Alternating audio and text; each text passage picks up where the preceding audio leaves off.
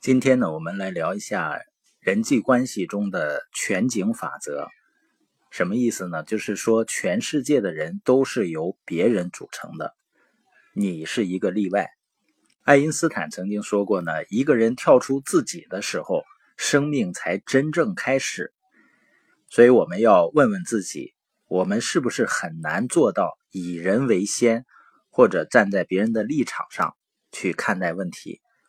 我的孩子呢是两岁多，呃，你可以了解，两三岁的孩子呢肯定是以自我为中心的，他们呢很难考虑别人的感受，一切呢就是以自己的喜好为出发点。当然，对于小孩子呢，这是很正常的，父母们呢都会做出不断的引导。但是我们会发现，在生活中，有的二三十岁，甚至到六七十岁的人。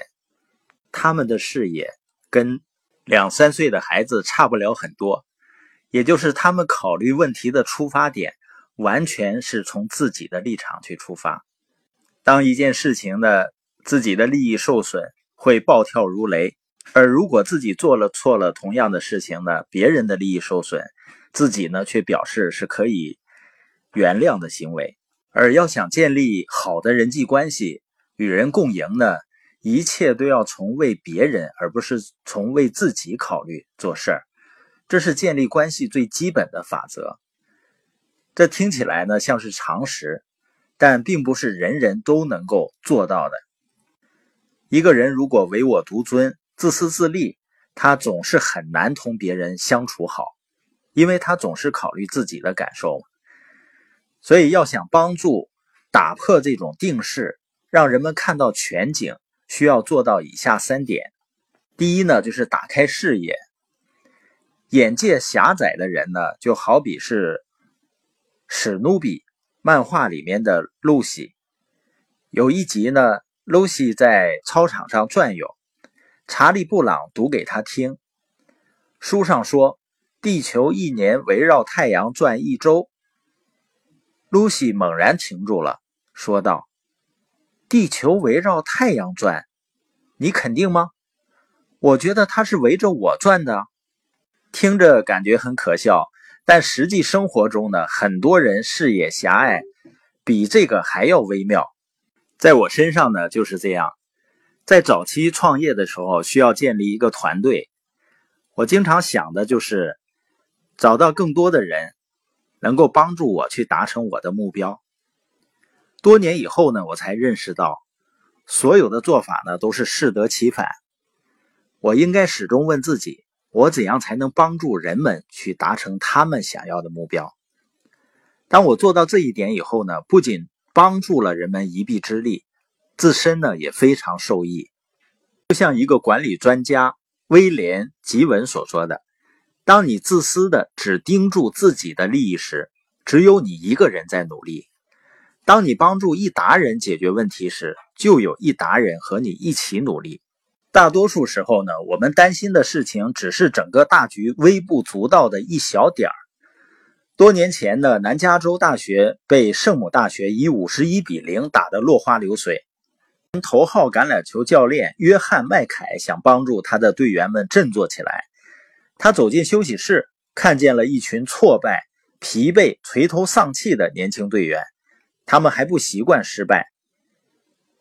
他站在长凳上说：“伙计们，想想这个，还有十几亿中国人根本不知道打过这场比赛呢。全世界的人都是由别人组成的，除了你一个例外。地球上的绝大多数人并不认识你，将来也不会。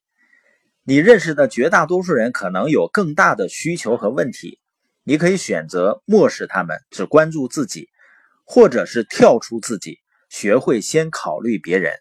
实际上，很多人在创业和和人们连接的过程中，有很多的心理障碍，完全是因为视野狭隘的原因，就是太考虑自己了，太把自己当回事了，而没有去站在一个全景、全新的视角去看到。你能够给予别人的帮助，看到全景的第二点就是心智成熟。我们常常期待着呢，随着年龄的增长，人会慢慢的成熟。可是随着岁月的流逝，我们仍然如此，因为成熟跟年龄无关，成熟是一个人是否能把我的世界变成人们的世界。鲍勃·布福德曾经写过一本非常好的书，叫《人生下半场》，主题呢是当。人逼近中年的时候，许多人感到非常的不安，因为他们想让生命更有意义。他把这一阶段定义为中场。他说，多数人想在人生下半场做的，还是他们在上半场已经做过的事，只会做得更多。相反，让人生下半场成功的关键是盘点过去，抓住自身的强项，并把奉献他人作为目标。人生前半场的自我呢是狭隘的，后半场的自我就应该是广阔的。前半场的自我是向内旋转，把自己绑得越来越紧；后半场的自我应该是向外旋转，把自己从弹簧紧绕的僵固中释放出来。狭隘的自我只容纳你一个人，总体上来讲，它疏远别人，独来独往，并带有病态的个人主义。广阔的自我呢是宏大的，因为它含有一份超脱。自我超脱会让你大步流星，到达远方，并完成人生的赛程。鲍勃描述的是真正的心智成熟，他了解到这个世界并不是围绕着你转。心智成熟意味着有能力去看到全景。第三个，要想看到全景，要勇于负责。在婚姻关系中会比较明显。要想婚姻美满，夫妻双方都得负起责任。那什么样的婚姻关系是成熟的婚姻关系呢？就是两个人不再责问我的丈夫或者我的妻子能为我做什么，转而去负责的问我能为他做什么。这个时候，婚姻关系就成熟了。领导力呢，也对人提出类似的要求。不负责任的领导人呢，持有的是我老大的态度。